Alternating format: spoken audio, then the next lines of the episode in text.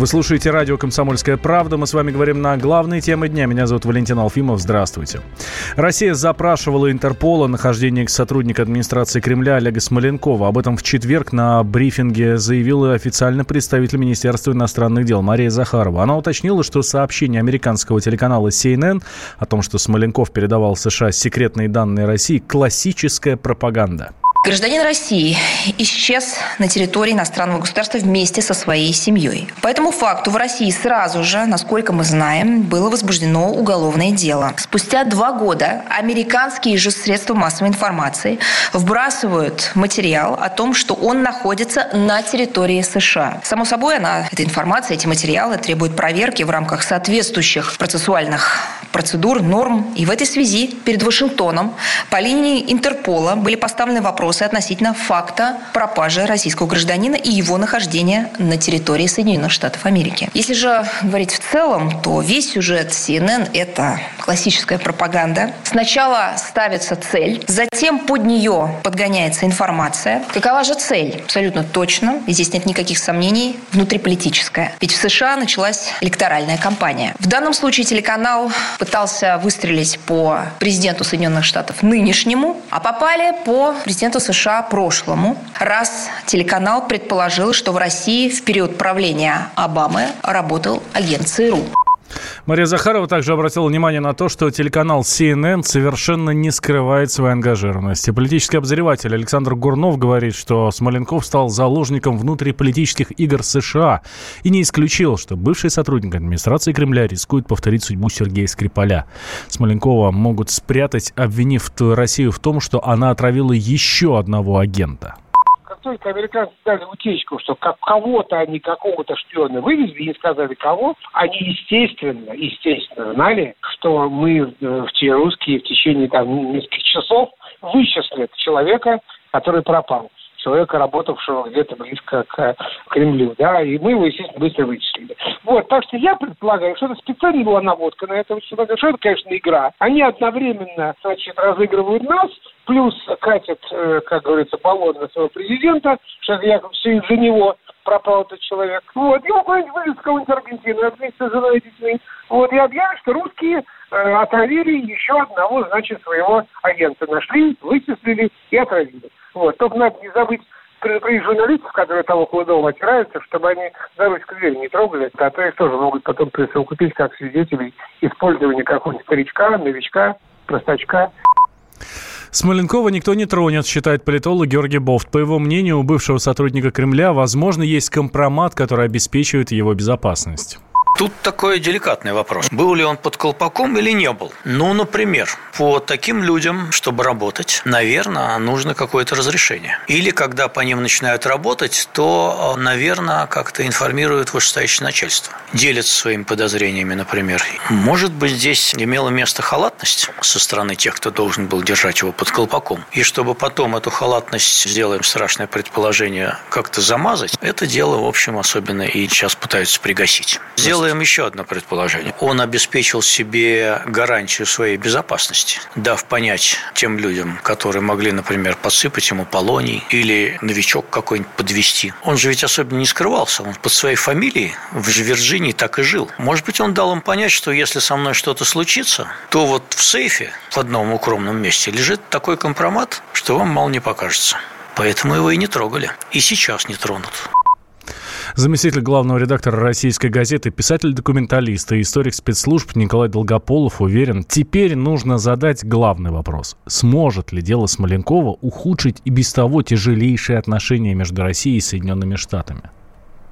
Говорят, что вот дно достигнуто. На мой взгляд, дна не достигнуто пока еще в отношениях, да. Но тем не менее, вот это не то дело, которое может потянуть а, нас с американцами ко дну. Это, я бы сказал, такая мелкотравчатая попытка, которая также мелкотравчатой завершится. Что будет дальше, мы посмотрим, мы выясним. Да, такой человек был, да, такой человек предал, да, конечно, его вывезли, и его сейчас абсолютно бесполезно пытаться возвратить а, страну, гражданином которой он является. Или, знак вопроса, являлся. Думаю, что это одна из тех попыток убежать. Его можно уже смело назвать, я не говорю пока шпионом, но его смело можно назвать невозвращенцем. Пока вот давайте так, такую формулировку дадим. И невозвращенец – это тот, который не собирается возвращаться. Какое-то пройдет время, и мы узнаем, стал ли невозвращенец западным агентом. Наверное, стал. Я подчеркиваю, наверное, знак вопроса стал. Утверждать пока не берусь, хотя, к сожалению, довольно активно в это верю.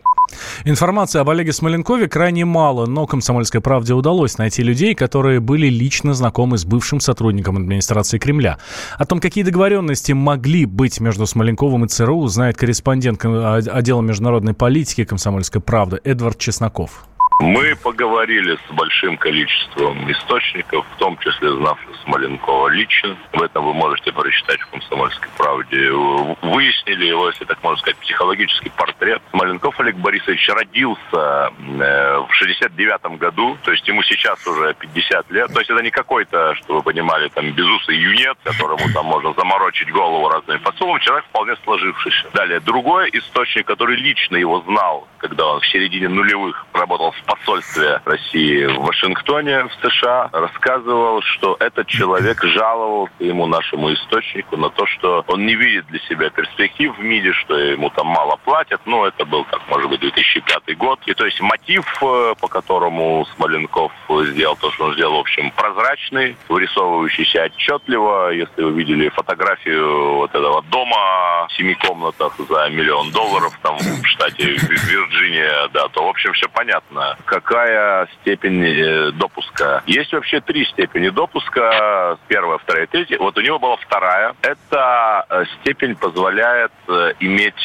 доступ к информации под грифом «совершенно секретно». С первой степенью нельзя выезжать. А вот, что занятно, у Смоленкова вроде бы второй допуск к совсекретным материалам, а за границу выезжать можно, чем он, в общем-то, и воспользовался. И всей семьей вылетел в Черногорию в июне 2017 года. По нашей информации, он не был завербован в США в привычном понимании этого слова. То есть, да, он вступил в контакты с людьми той стороны, из Лэнгли, из ЦРУ, и он эти контакты реализовал сейчас. Опять же, там, по нашим данным, хотите верьте, хотите нет, речь шла о какой-то однократной услуге. Возможно, в районе 16 года он что-то передал американской стороне, имея доступ к внешнеполитическим документам России, что вошло там в, и в досье Кристофера Стила, и в финальный доклад Мюллера, и фигурировал его расследование. Там, кстати, упоминается, это очень смешно, то есть у них, хотя этот источник какой-то мега засекречен, он упоминается без имени, естественно, что есть какой-то источник в Кремле, который там что-то вещает. Наша версия, что его ущерб там какой-то был, безусловно, причинен, но он был незначительный. У ЦРУ очень много провалов, да. Сноуден сбежал. Ну, Сноуден это АНБ, но как американская разведка в общем. А, Брэдли Мэннинг, э, информатор тоже Викиликс. То есть эти все люди же по идеологическим соображениям предали американское государство. И им нужно сделать вот то, что называется success story, красивый кейс. Вот смотрите, человек, значит, на нас поработал. Они, естественно, не могут сказать, что это была какая-то однократная услуга. Они говорят, что вот это мегаценный агент. И вот мы его и эвакуировали героически, и дома ему вот этот красивый mm. подарили. Впервые о неком информаторе со ссылкой на источники в американской администрации сообщил CNN. По данным телеканала, в 2017 году Вашингтон провел спецоперацию и вывез своего агента, близкого к российским властям. Позже в СМИ сообщили, что речь идет об Олеге Смоленкове.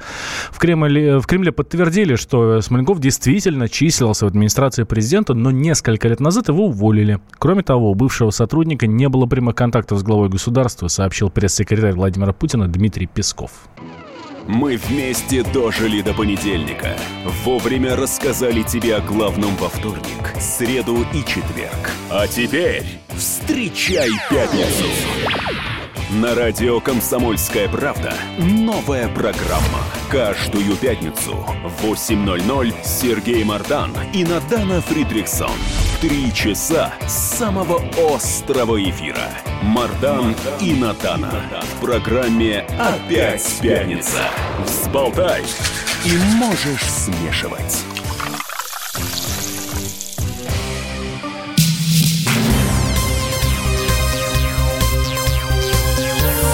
Темы дня.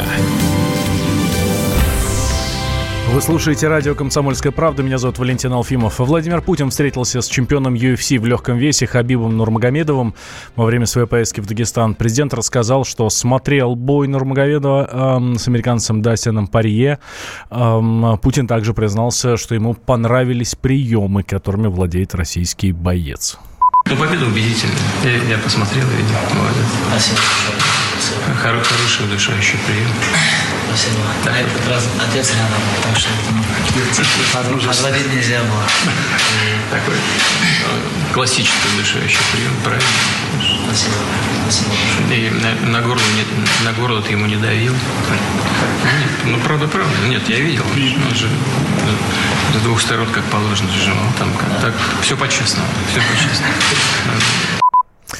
Путин также выполнил данное 20 лет назад обещание и выпил с ополченцами. В 99 году во время поездки Владимир Владимирович оставил нетронутой стопку, по словам бывшего руководителя пресс-центра по отражению атаки боевиков Мусаева. Тогда Путин поставил стопку на стол со словами «Пить мы будем, когда победим».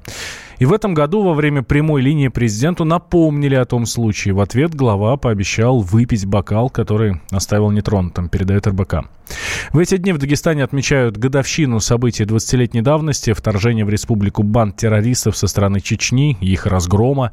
Под командованием Шамиля Басаева и Хаттаба террористы хотели добиться так называемого освобождения мусульман. По данным ФСБ, в результате нападения погибли почти 300 человек. Больше восьми сотен военнослужащих силовиков гражданских получили ранения. За нападение на Дагестан были осуждены 70 человек, семерых, в том числе Басаева и Хатаба, уничтожили. Участники боевых действий в Дагестане также часто вспоминают историю с приездом Путина в Ботлихский район после назначения его исполняющим обязанности премьера. И тогда вот, как я уже сказал, в солдатской палатке он вместе с командирами и ополченцами произнес тост, но выпивать не стал. Ну, пообещал, что выпьет после разрешения конфликта. Евросоюз продлил санкции против 170 граждан и 44 компаний России и Украины. Об этом говорится в заявлении Совета ЕС. Ограничения будут действовать до 15 марта следующего года. Эксперт Международного финансового центра Владимир Рожанковский считает, что продление этих санкций ну никак не повлияет на экономику нашей страны это, как мы говорим, вот мы, аналитики, называем no event английским таким словом, отсутствие новости. Для нас такие санкции, конечно, абсолютно никакого влияния на рынок не оказывают. Санкции э, для нас плохи в отношении публичных компаний, то есть тех компаний, которые торгуются на бирже, которые выплачивают дивиденды и чьи акции находятся на руках у населения. Эти компании, которые э, включены в санкционные списки, по большей части это компании, которые пользуются безусловной государственной поддержкой. Поэтому то, что они сейчас потеряют от санкций, они э, будут компенсированы со стороны государства. Это уже было. Там очень много компаний, связанных с оборонной отраслью. В отношении индивидуальных лиц я бы вообще эту тему, так сказать, даже бы не стал развивать, поскольку это, как правило, проблема этих лиц, им э, ограниченные возможности въезда в эти страны, визовая поддержка и прочее. Ну, я думаю, что это довольно неприятно для этих людей. То есть индивидуальные санкции вообще никак не отражаются. До сегодняшнего дня Евросоюз продлевал индивидуальные санкции против России. Эм, в марте, например, э, включив черный список из-за ситуации в Керченском проливе, 8 новых лиц. Это российские военные, передает нам ТАСС. Политика. Владимир Путин приехал в Японию на саммит больших... Экономика. Покупательная способность тех денег, которые вы... Аналитика. Что происходит правильно, а что происходит Технологии. В последнее время все чаще говорят о мошенничестве с электронными подписями. Музыка. Всем привет. Вы слушаете «Мир музыки». Радио «Комсомольская правда». Слушает вся страна.